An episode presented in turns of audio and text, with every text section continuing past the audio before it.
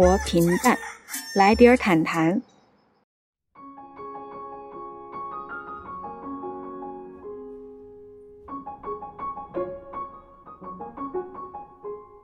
对北京这个城市，说实话有一些失望。但是其实后来想一想，对北京失望是因为我们的学校所在地区太偏远了。嗯，就是等到再遇见，其实就是，呃，上大学的时候回家的那个火车上，就是碰到了我们两个在同一节车厢。然后有有一次，就是我我在我在车厢那边火车上坐着在看手机，然后他从旁边经过，突然看到了我，然后我们两个突然对视了一下。我整个的生育过程，嗯。我我怎么跟你说呢？就是属于比较快的。嗯，我我我生之前，我其实是一个非常非常怕痛的人。嗯，我是真的很怕痛。然后李焕英电影的那句话，真的应该是，嗯，代表了大部分的母亲对自己女儿的期待。就真的是我的女儿，我只要她健康平安就好了。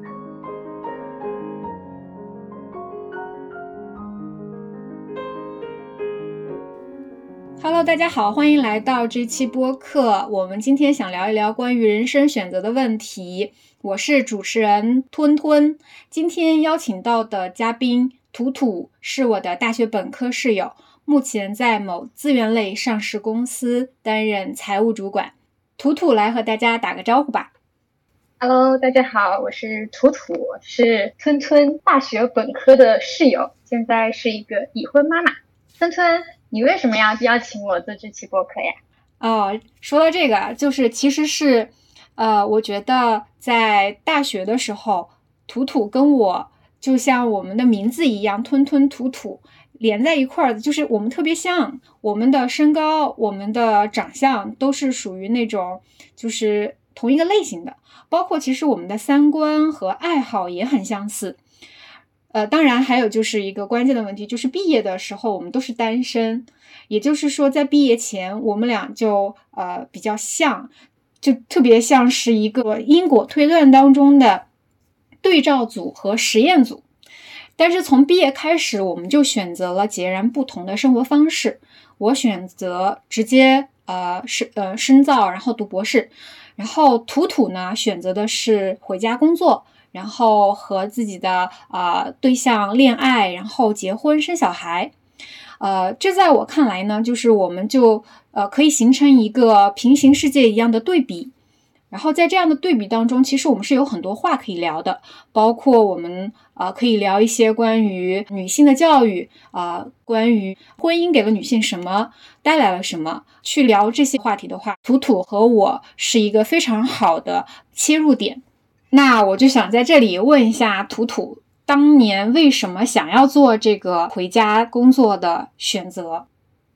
呃，其实我在上大学前，就是基本上确定我最终毕业以后是会回到家里的，我没有打算要在，就是说一个啊异地吧，就是去扎根、去生活、去工作，所以选择北京，选择去外地上学。还是一种体验吧。我主要是想用四年的时间去深入的感受一个地方，嗯，它不同地域所带来的一些生活上的不同，还有一些不同的风土人情。所以选择在外地上大学，就是就是一种体验，体验大过于我对未来的一个规划。是这样子的，那我想问你，就是北京给你的整个体验到底是比较好的，还是说到最后你会对它有一些失望？因为你刚刚说你是啊想要带着体验生活，然后体验一个和家乡不一样的这种风土人情的城市，就是想要去了解这些而选择了北京，然后选择了我们学校，那它有满足到你的期待吗？嗯，其实整体上我觉得还是不错的，虽然说。在前几年读大学的时候，我对北京这个城市，说实话有一些失望。但是其实后来想一想，对北京失望是因为我们的学校所在地区太偏远了，让我没有办法深入的去了解这个地方，所以所以会产生对它的一些呃偏见吧。嗯嗯，但是后来，特别是大四的时候，比如说我们回到回到我们城区的那个校区，然后可能你会更加的感受到真正的一个北京，因为那个那个地方比较的相对而言比较市中心，比较热闹。然后包括啊，从那个地方，从我们的呃老的校区去各个呃北京的那些很传统的、很知名的那些旅游。地点景点也都非常的方便，所以可能大四的时间更多的花在你真的去感受感受这座城市上。但是前三年的话，因为我确实是一个很懒的人，我不愿意走出去，所以我很少花时间真正的去呃走到呃真正就是有北京这个符号的这样一个地方去感受它。啊，但是其实等到我大学毕业以后再回过头去看，我觉得。还是这段经历还是觉得挺宝贵的，就是你感受了，呃，北京人，然后北京这座城市，然后还有这么多的文化的标志，我觉得还是挺好的，因为跟跟我现在所处的环境应该是完全不一样的，所以体验了四年，我觉得，嗯，还不错，嗯。那如果你的孩子未来要选择大学去哪儿读的时候，你还会选择鼓励他？呃，出去，或者是甚至是说我鼓励你选择北京，会这样去建议他，还是说，呃，也希望他就留在身边？嗯，我会希望他可以走出去看一看。嗯，我可能不一定说我一定建议他去北京，但是我觉得，嗯，可以离开现在的这个家乡，啊，出去看一看，因为其实这个四年对于你整个的。就是人生经历上来说，这四年应该是很重要的，因为这个四年相对来说是比较的自由的，所以应该利用这个自由的时间去多感受一下不同的世界啊。当然，我最终还是会希望他可以呃离我近一点，但是我觉得这个四年不要浪费。对，是这样的。那其实说起来，真的是当了妈妈之后，就会都希望自己的小孩能够。尽可能的离自己的近，就听你这么一说，嗯，是一个不同的视角。因为如果说就我没有小孩，我就会觉得一个人他当然是能开眼界，去更远的地方就应该去，就是这是你可能作为一个单身人的一个特权吧，可能是这样的。所以你的视角和呃已经有小孩的女性的视角就会不一样。那当年呃回家工作这件事情，会对你的恋爱结婚这件事的节奏上有影响吗？就是你对恋爱结婚这件事情的渴望，嗯，是否会有这种就是城市上的影响？嗯，我觉得其实回到你最最开始问我的那个问题，就是说回到家里会不会？呃，就是说加速这种，比如说成家生小孩这样子的一个节奏，我觉得应该是会有的。因为回到家乡最重要的就是圈子。其实我们，你看，我们也都知道，大学的四年，其实虽然说上了大学，但是我们的圈子整体来说是比较局限的。那你也知道，我们的专业男生也很少，对吧？所以大学四年的时候，我们也都一直都在单身。但是你回到家里以后，你的这个圈子里都是你知根知底的朋友，像我的爱人，他就是，呃，算是青梅竹马的吧。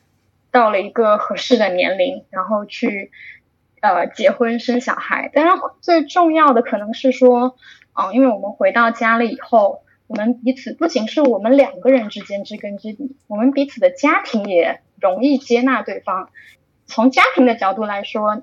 呃，双方的父母他一定会去考虑我们两家的小孩回家过年这样子的一个问题。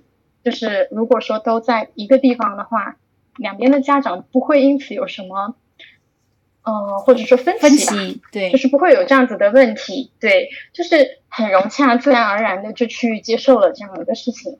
就是大家彼此啊，甚至说语言相通、文化相同。就是特别容易的就去接受对方，所以从家庭来说就不会产生什么样的阻碍。嗯，那本身再加上你们两个人之间啊知根知底的从小一块长大的，那其实当感情到的时候，那这些事情就会自然而然的发生。哎，你如果说留在啊，你说，我是想说啊。你们青梅竹马、知根知底，可是这个并不构成你们谈恋爱的必要条件，你懂吗？总有一个节点是那个从朋友转化成恋人，这个节点是是什么呢？你可以分享一下吗？其实没有一个特别明显的点，就是说，呃，让你觉得，哎，这个人好像你可以。就是好像他完成一个身份的转转变，他可能不需要一个非常明显的节点，或者说非常有对，或者说有仪式感的事情，不一定一定会有这样子的时机。嗯，可能真的就是你的感情到了，然后你觉得这个人是你愿意去把你的终身托付的人的时候，就是可能这种感觉就可能来源于一瞬间，你也没有什么理由说。哎，为什么这个人突然就可以了？嗯嗯，明白。他一定会有人要先迈出这一步，这是这是一定的。就是这种感情的发生，一定是双方都对对方有感觉的时候。嗯，那那有一个人先迈出了一步，然后才会发生的。那到底是他先迈的，还是你先迈的？哈哈，那必然是他先迈。嗯，那说明哎，他还是很不错的，就是至少 没有怂，对啊，就该拿下就得拿下，是，嗯，我明白你说的那种感觉，就是，但是我我想说，可能是不是你们在呃很小的时候，就是那种感情会反而会让你们嗯。就是呃少了那种，就比如说，如果你回家，你刚刚说到圈子那个很重要，我也认可。就是整个中国它都是乡土社会嘛，就是嗯，他很注重的就是说我们呃两个家庭之间的距离，就是这种距离的呃相近和其实是非常影响一个婚姻的。对，所以呃，我想这个东西。呃，嗯，怎么说呢？就是它当然是一个优势，但是比如说你回家，当时你没有认识，没有认识你现在的呃，就是对象，嗯，你去相亲是不是会？你的意思是，如果我在两个地方都从零开始，是吗？对对对，就是我想说的是，你和你的伴侣，嗯，之间有青梅竹马这段认识，其实是会，呃，其实对你个人来说加速了这个过程，就是因为你们没有相亲的那种让人有一点不太适应的感觉，因为大家很彼此彼此很熟了，他就没有那种隔阂，你懂吗？就是有一点是，就是嗯，社恐的那种隔阂，所以其实我觉得你们俩之间有缘分，这个东西还是挺可贵的。嗯嗯。你你们当时在一起会不会也会觉得，就是特别是在那个心动的那一瞬间过后，会体会到我们是有缘分的，我们是注定的。就你会有这种瞬间吗？就觉得我们是命中注定的哦，原来是这样，就那种。嗯，我可能没有把它定义到这么高的一种位置哈，把我们的就是再相遇，就是虽然我说我们两个是青梅竹马，但是只是说呃，我们小的时候认识。但是中间很长的一段时间，我们虽然在同一个地方，甚至于同一个学校，但是我们其实彼此是没有交集的，就是我们就相当于见面不打招呼的那种，有一有一点点陌生人的那种感觉。但就是等到再遇见，其实就是呃上大学的时候回家的那个火车上，就是碰到了我们两个在同一节车厢。然后有有一次，就是我我在我在车厢那边火车上坐着在看手机，然后他从旁边经过，突然看到了我，然后我们两个突然对视了一下，哎，发现哎你也在这火车上，嗯，就对缘分是这样子开始的，可以这么说。后来，但其实呃，就是社交软件上，我们之前 QQ 就已经加过了，只不过我们没有什么聊天，只是偶尔可能在呃对方的。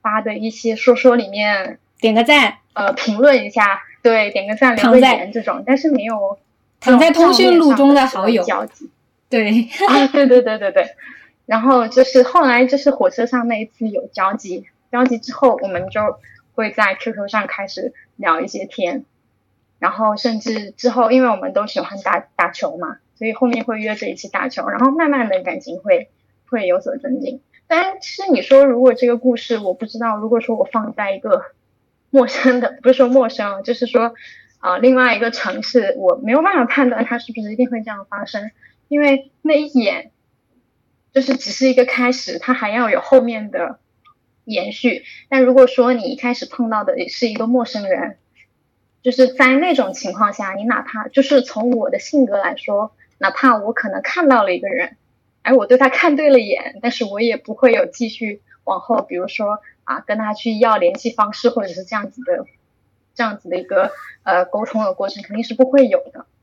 所以，我们所有想象的那一切，假如其实在现实中都没有任何意义，因为你的生活已经发生了这段爱情。对对对。那在一起四年，结婚两年，对你整个爱情打个分吧。我可能会打九十五分吧，因为我想着不能一下给满分，这样给满分的话，未来就一直是扣分，给未来一点进步的空间吧。是的，是的。嗯，对，嗯，那但是其实在我心中，我觉得九十五分已经非常高了，就是因为是这样的，你是已经结完婚了，再回头打，还能打到九十五分，而不是在热恋中给出的一个九十五分，其实这两个是不一样的。那那其实说到这里，就是嗯，我感觉你是没有后悔过回家的，就是你一直都是呃坚定了你毕业了，其实是非常想回家的，就这点其实跟很多同学。或者说不知道自己想要什么同学是不一样的。嗯，就是我说什么大城市的生活什么，就是说一个是选择回来，一个是留在大城市生活。我对我现在的状态没有后悔，真的没有后悔。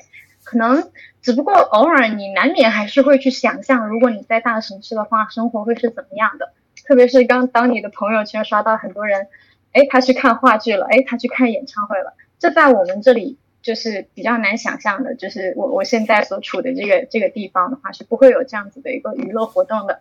有的时候看到这种朋友圈的时候，你会觉得你好像和他们的生活有一点，就是有点远离，嗯，就是你好像有点脱节，好像不像一个当代的年轻人，嗯。但是从整个的一个生活状态、工作状态来说，我我是不太后不会后悔我回回来工作的。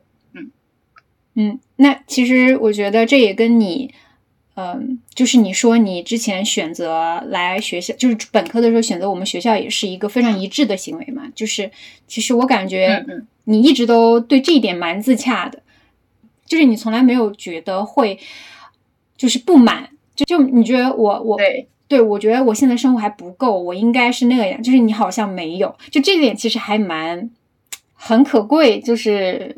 对目前的生活感到很自洽，就真的，就我可能是个比较会自我和解的人。对，我觉得就这一点，我觉得我可能做的，就我之前可能会做的更不好一点吧。就我现在会稍微改一点。就我感觉我，就是交换一下人生。就假如我当时也回家回成都嘛，然后。呃，可能也找个还不错的工作，然后就相亲，然后或者不是相亲，跟高中同学某一个什么，就类似于像你这样的某个青梅竹马抓一个，然后谈恋爱结婚。我会觉得，虽然成都也是一个很不错的城市，但是我会，我就我就觉得会平庸，对不对？对，我就会觉得天呐，我我也无奇。嗯，我我我我可能不会觉得平庸，我会觉得就是。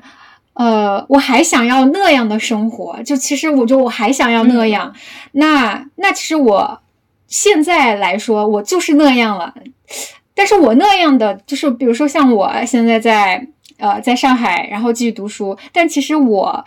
现在的这样也会有不满，就是不满的人，他可能在哪一个处境都会有一点不满，而自洽的人，他在哪一个处境，他可能都会自洽。所以，其实最重要的是自己和自己和解嘛，就像你说的。嗯嗯，对对对，就是说，呃，就是在这个体验这个生育上，你有没有就是就是想说的？因为其实我说实话，我作为一个已经。就是虽然我是九五后，但是我觉得我现在已经年龄比较大了，但其实我接受到的性教育非常的少。然后很多时候是抱着一种猎奇的这种姿态去去去了解一些嗯，包括妊娠啊这些的知识，就是你可能怀孕会漏尿呀，就这种就是可能呃你顺产会顺产会呃怎么怎么样什么撕裂呀，对吧？就不管怎么样，就是他们会给我们一些 A 面、B 面，他会可能给我们一些 B 面吧，他他可能 A、B 都是真实的，都是事实，但是他给了我 B 面，我想知道就是全它的完整到底是什么？就我们其实也是一种。呃，叫科普吧，对吧？就是因因为经历过嘛，这个到底是剖腹好呀，还是顺产好？在某社交平台上，它都会有很多这种不同的声音。呃，所以我们想，就是你来讲一讲这个东西。就是生育这件事情，我觉得是特别看女生的体质的，所以。就是我，我可能没有办法给你一个建议，说怎样好，怎样不好。包括很多人建议，哎呀，剖腹产好，或者有些人觉得说顺顺产好。嗯，整体来说，怎么说呢？其实我感觉在生育这件事情上，一定要以母亲的意见为准。就是比如说你你自己，你就是以孕妈的这样子的一个意见为准。如果你想要剖腹产，那就去剖，勇敢的去剖。如果你愿意去顺，那就去顺。我觉得这个是一个大的一个观点啊，就是任何的事情、任何的决定，你自己做了就好了，就是你自己愿意怎么来。但是当然，相应的后果你要自己有有勇气去承担。然后再讲到生育这件事情，因为我我是我是没有没有去就是剖腹产嘛，我是顺产的，然后我是属于比较顺利的，我整个的生育过程，嗯。我我怎么跟你说呢？就是属于比较快的。嗯，我我我生之前，我其实是一个非常非常怕痛的人。嗯，我是真的很怕痛，就是就是想要那种我平常打个针都会叫的哇哇哇哇叫的那种人，我很怕痛。但是，就是我生生育这件事情上来说，我确实比较顺利。我在生之前。真的是一直拉着我老公的手说一定要打无痛，一定要打无痛。我真的是哭着进产房，拉着我老公的手说一定要打无痛。嗯，那你就打了吗？我我没有，我我顺利就 顺利在，我从就是从楼上就是待产室到楼下的产房，就这个一层电梯的这个时间啊，我我的我的指就全开了，就是我就从三指开到了九指。就是很快，因为你的痛的过程实际上就是这个过程，就是你开指的过程，然后你会感受那种宫缩的痛。啊，那你那你这个是很神奇啊！太快了啊！你太快了，太快了会有什么坏的影响吗？啊，没有没有坏的影响，这就是就是幸运吧。当然也跟就是说你生产之前，因为我生产之前是一直在散步，就是散步这件事情是有助于你去生产的。然后，因为我非常的快，然后医生来不及打无痛，然后我就到要生了。那你那个我生，那那那你你比如说你的啊宫口开的快，会不会跟你本来就是比较筋比较软有关系嘛？就肌肉比较好拉伸，就是会会跟这种有关系吗？嗯，这个我真的没有了解过，因为嗯每个人的状态真的很不一样，就是。他确实有这种人个人体质的差异吧。当然，如果有条件的话，你去啊，比如说孕期的时候，你去多上一点瑜伽课，然后了解一下，多了解一些这个知识，就是肯定是对你生产是有帮助的。就是你，我我以前其实也很怕，我很怕这个生育的过程很痛苦。就是，然后我我越是痛苦，我就越去搜索。在生产的时候，我要做什么事情？嗯，就比如说，包括细节到啊，你怎么上产上那个产床，然后你产床上要做怎样的动作，然后你的脚要放在哪里，手要放在哪里，我是细到这种程度。当你了解越多的时候，你在那个过程你就越不紧张，因为紧张就是因为未知嘛，你不知道接下来会发生什么，你才会很紧张。但是这些动作你都知道了以后，你就会知道哦，生产就是这么个过程，然后你就会。减轻很多的这种紧张感，那你就会把你的精力会比较的集中在生这件事情上。那我想说，就是生养一个孩子，他带给孕妇的痛苦，或者带给妈妈的痛苦，有些时候可能就像你一样，你可能在嗯生之前是都还很 OK 的，然后生之后会不会就比如说包括喂奶啊，包括一些就是这种，就你就是全程。包括到坐完月子都是比较顺利的吗？还是说也有？那也不是，那不是。嗯，我我在生完之后就是经历过了比较痛苦的开奶的过程。哦，因为现在大家的观点仍然是喂母乳好嘛。那所以这个到底是正确的吗？喂母乳这个到底是正确的吗？嗯，应该是正确的。我嗯从我觉得从科学的角度，从医生建议的角度，母乳应该就是最好的。对，包括对女性自己的身材的恢复，或者说这些，呃，都是会好处更多的。但是我还是要觉得，如果说，呃，就是就是就是妈妈到了那个阶段的时候，如果你真的很痛苦的时候，就不要强求。我我的观点是这样子的，就是所以我当我当时其实，在包括坐月子期间啊，到后面就是整个哺乳期间，比较痛苦的就是我的奶水比较少，我总是担心我的小孩不够喝。但是长辈们的观点一定就是，哎呀，你要多给他喂奶，你要多让他吸，怎么样？就是很多这种观点在打架。然后在这种时候，你不能左右这件事情，我觉得这个是很痛苦的。嗯，然后对，加上我我我老公也不在身边嘛，就是如果我知道如果我老公在我身边的话，他一定是帮我的，嗯，这个我是可以肯定的。哦，对他一定是在我这边的，所以在这个时候，其实老公还是很重要的。当你的就是作为妈妈的观点和长辈的这个观点不一样的时候，老公其实是要，我个人觉得还是要更多的去支持老婆的观点。就是因为在这个时候，孕妈其实很，呃，不是孕妈，就是就是呃哺乳期的妈妈其实是很脆弱的，就是她也很手足无措呀，不知道怎么样去对待一个新生儿，然后自己可能也有自己的想法，但是可能实践不出来，然后长辈又有别的想法，然后就会一直起冲突，一直起矛盾，所以为什么那么多的产后抑郁越来越多，就是因为大家不够尊重这个，就是啊、产妇妈妈。就是母乳很好，但是没有必要把它想的，就是它也不是灵丹妙药嘛，对不对？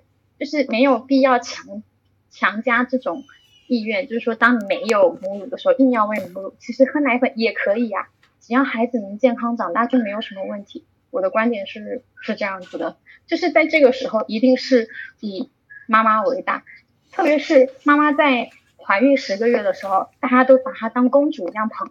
什么嗯都照顾他，什么都顺着他。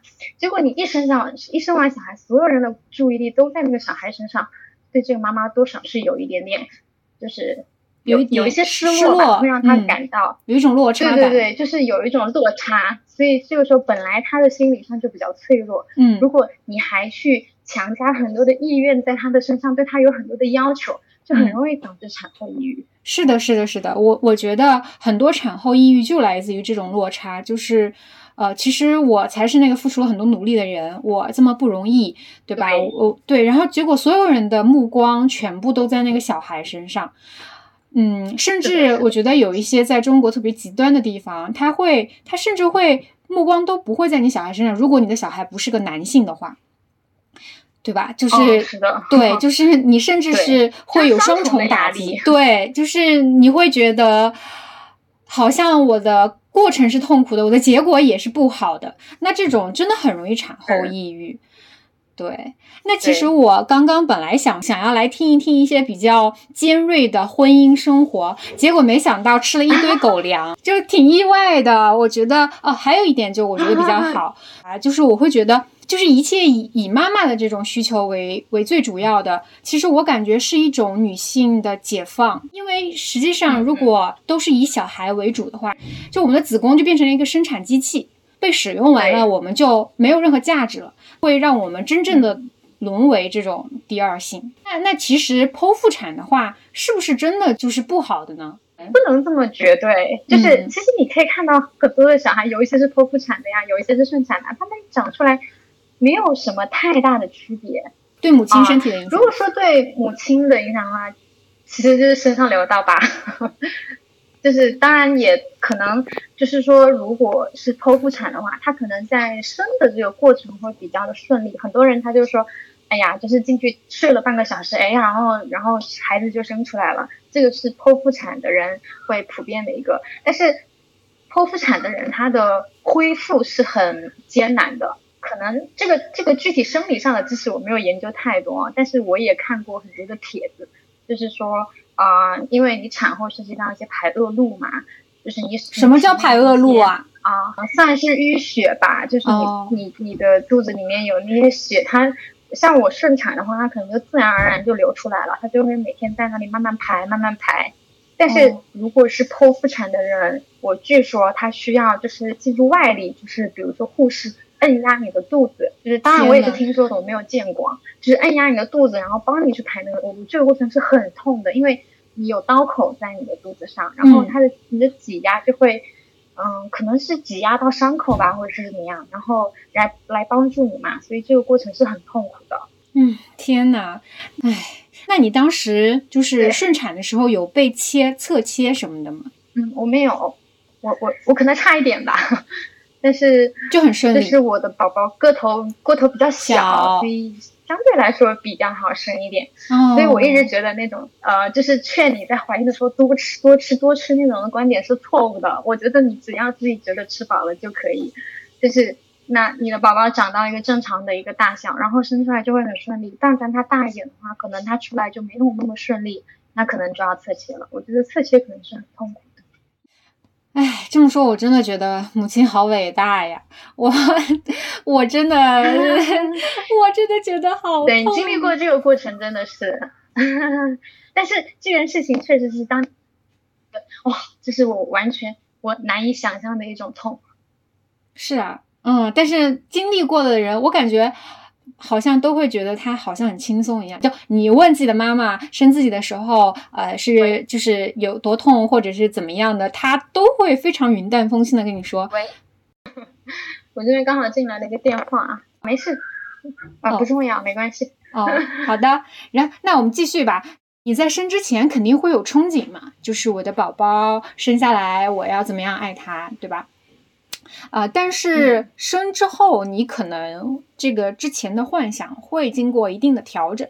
之前低估了自己的母爱，有些人可能之前是高估了自己的母爱。然后你觉得你是一个怎样的状况？我可能没有往所谓什么母爱这方面去考虑，我只是觉得可能在嗯怀孕的时候或者是生之前，啊，你可能会有很多的想象。就是说，你希望，哎呀，他啊，大眼睛啊，小嘴巴，高鼻子，什么什么这种，就是，然后很可爱，然后以后以后长大了能怎么怎么样，就很多这种，啊，很多这种好的形容词。但是等你真的把他生下来的时候，你真的就一个愿望，希望他健康平安的长大，就真的就是这个是最直接的一个感受，没有就没有这么多的期望，没有这么多的。呃，想以后鸡娃或者说什么这样子的事情，你就是希望他健康平安就好了。哦，嗯，现在就是说你关于个你个人的问题了。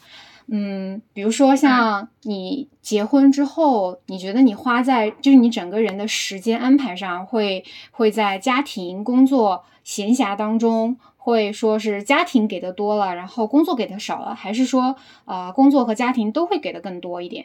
就是就是自己休息的更少了。嗯，其实我我们的工作状态其实啊还好吧，就是可能如果不加班的情况，其实就是说我整个在呃生育之前和生育之后，我的工作没有发生太大的变化，所以可能啊在工作上，我我可能就是说我不会把额外的时间花在工作上。但是可能现在因为学习上的要求嘛，就是自己想要考考的一些试啊，或者说什么的，所以我可能很多的时间会花在学习上。然后，但是相应的话，我可能就是对给我宝宝的时间，给家里的时间就会就会更少。这个是我自己心里面也一直觉得很亏欠的一个地方。当然，我觉得这个如果说等我这个学习的阶段过去以后。呃，如果我有更多的闲暇的时间，我还是会愿意去花在我我的宝宝的身上的。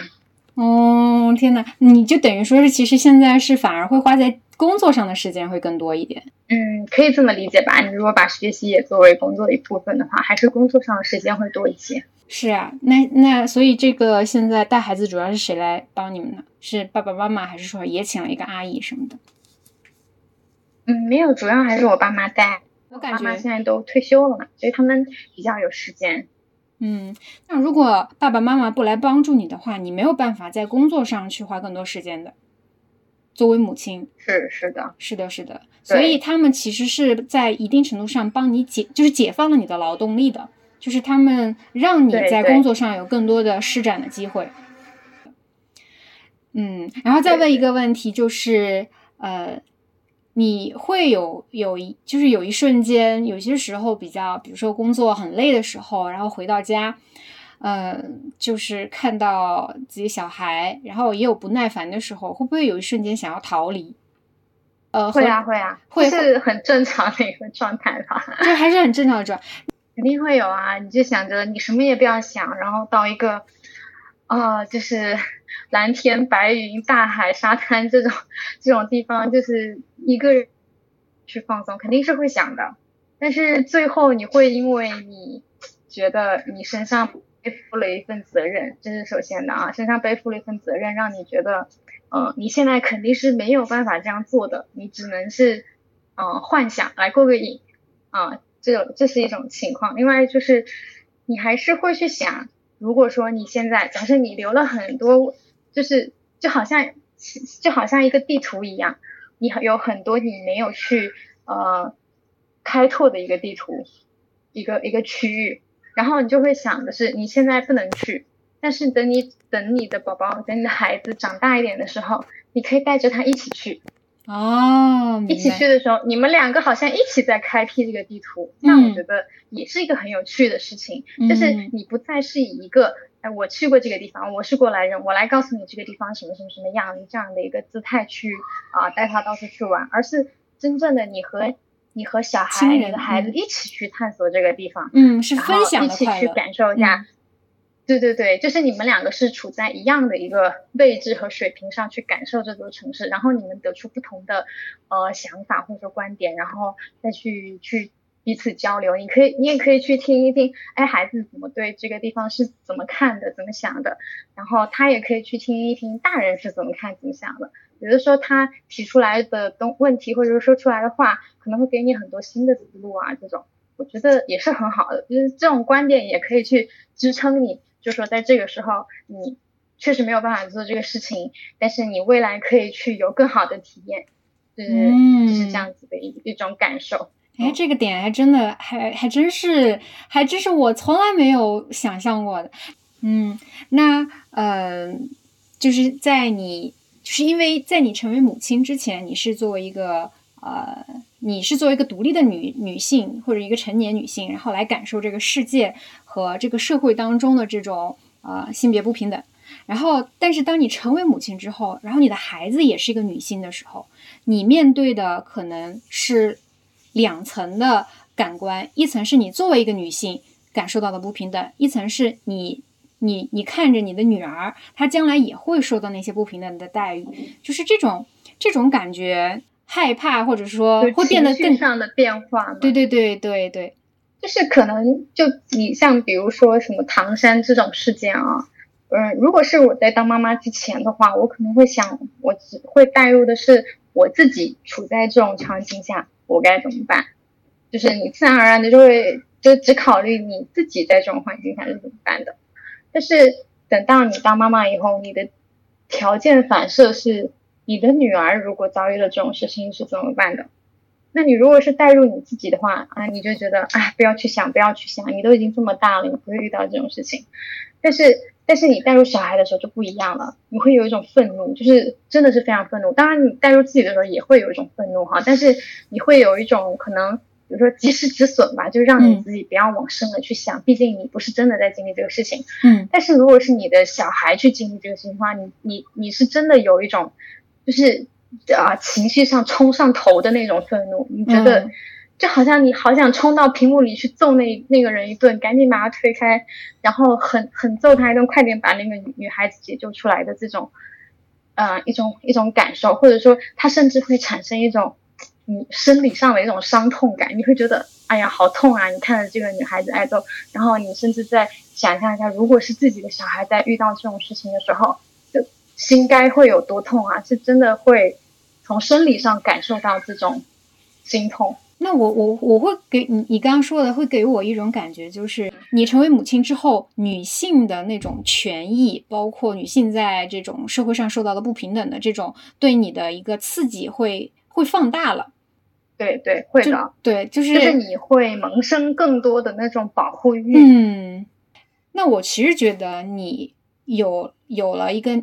女儿之后，你反而作为一个女性，这就是觉得我们作为女性会更丰满吧？对对对，这种意识会更丰满一些。嗯，是是。你有想过，就你想成为一个什么样的母亲？就是我现在能够想到，就是说，也是对我自己的希望吧，就是成为一个足够包容他、足够理解他的这样一个母亲。就是特别希望自己做到，就是不要鸡娃。不要这个是我想要一直对一直提醒自己的事情，不要去内卷，就不要让小孩子再去。重蹈我们这一代人一直卷、一直卷这样子的一个生活状态，我觉得他应该是要足够自由的，当然是在就是说啊，他是一个就是善良的，就是说呃不不去触碰法律底线的那种基础上的一个一个非常自由的一个人。我我希望他是这样的，然后也因此就是说希望自己能够努力的去给他创造一个很好的条件，嗯，就是让他以后能够成为一个足够。自由、足够自信的人。嗯嗯。唉，我觉得真的是，就成为母亲之后，就会想要说，是我是怎么样去，呃，为自己的孩子创造一个自由。其实我特别希望的是，你自己先要自由，你成为他的榜样。嗯。你活得更自如，然后，其实我觉得你已经算是一个。就是比较随性的人了，就是没有那么很功利、很卷。就你已经不，你你已经是一个反内卷的人了。对，就是我觉得在 对在这一点，我觉得 我比较躺平。对，我觉得土土的呃宝宝呃，就是肯定会感受到这一点，就是他身上肯定有一种自由主义在的。这种自由主义是来自于他的妈妈，就是嗯，当然也来自于他妈妈对他的期待吧。那那比如说以后小孩儿呃上初中或者上高中，他要去呃住校，或者是嗯至少大部分时间都在学校了嘛？这样的话，你的时间其实会更多了，会把这种时间变化就是规划到自己的呃未来工作当中吗？嗯，其实我对于工作上啊，我我始终是觉得。工作是为了更好的生活。如果说我未来会有更多的时间了，我应该是更好的生活，而不是把更多的时间又放到工作上。我我我希望我以后是做到这样子的一个一个一个状态，就是我觉得工作不是全部。我的妈呀！很多很多的时间的时候，我不应该全部的时间都在工作上，那我没有任何的生活，我觉得特别没有乐趣。就我哪怕我不工作，我简简单单追个剧好吗？追个综综艺好吗？我都会觉得把这个时间投入到工作上会更好。我就会觉得那一刻的放松，我就特别的自我。那一刻我我感觉我就是我自己，就是我我不是谁的下属，我不是谁的领导，就是我就纯粹是我自己，做任何事情都跟别人无关。我觉得那种状态是很舒服的。所以如果我未来有更多的时间的话，我如果不是呃，比如生活所迫，或者说工作一定需要你去这样做的时候，我不会把时间都放在我的工作上，我也不会把我的时间更多的规划给我的工作，我一定是规划给我自己的。哦，我的天呐，我觉得不是二舅治好了我的精神内耗，是土土治好了我的精神内耗。我觉得你一定要多，你你希望希望你多来录录播客，好吧？你在某种程度上精神是非常富足的，就是你有一种力量感，可能可能我觉得这种力量感是在学习的时候，因为那个时候的评价标准太单一了，就是谁的成绩好，谁谁谁的就是对他的评价叫优秀。可是我发现进入社会过后，就是你的那个评价不在于别人对你的了，而是自己给自己的了。就是你的那个分数是自己给自己打的了，那很多很多很多人，比如说像我自己这种，我觉得我自己很难给自己打高分，所以我很难快乐起来。那如果这样的话，我觉得就这种人就很容易精神内耗嘛。但其实我觉得像你，你就是对啊，我就给九十五分啊，满分一百分，对吧？但我就是很很很，我就觉得很满意。我觉得社会需要这样的态度，而且需要这样的转变吧。对，我觉得你真的要多来。大家都这样。对，不是，我觉得你 以后真的要多多来聊一聊，就是呃，反正有时间嘛，你有时间的时候就多来聊一聊，就多来我们这个播客做做客。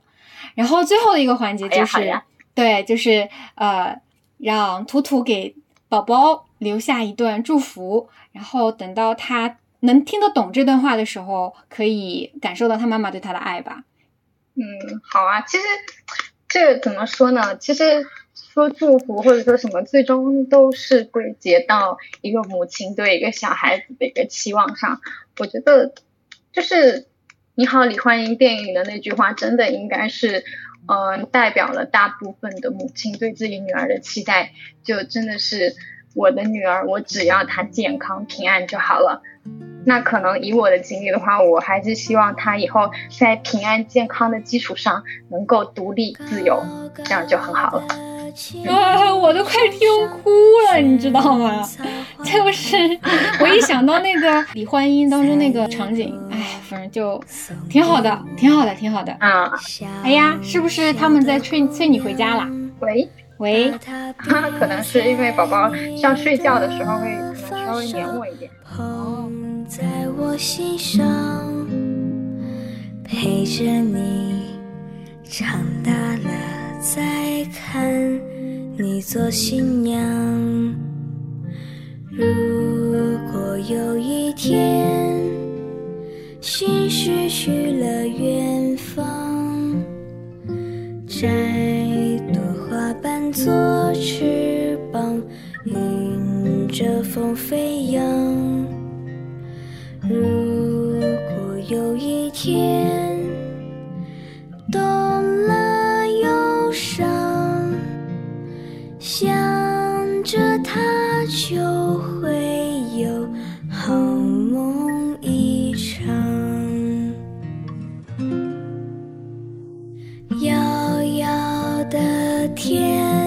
枝桠，萱草花开放。每一朵可是我牵挂的模样，让它开遍我等着你回家的路上，好像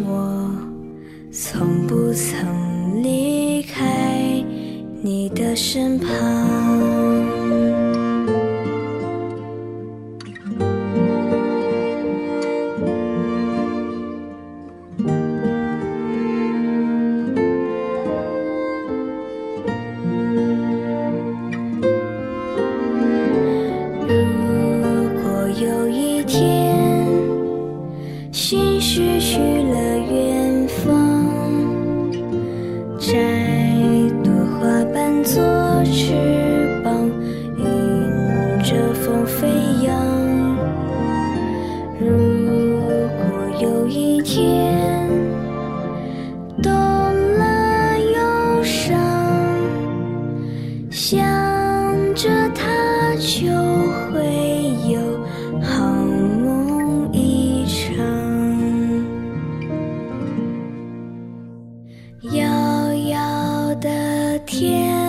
枝桠，萱草花开放。每一朵可是我牵挂的模样，让它开遍我等着你回家的路上，好像我从不曾离开你的身旁。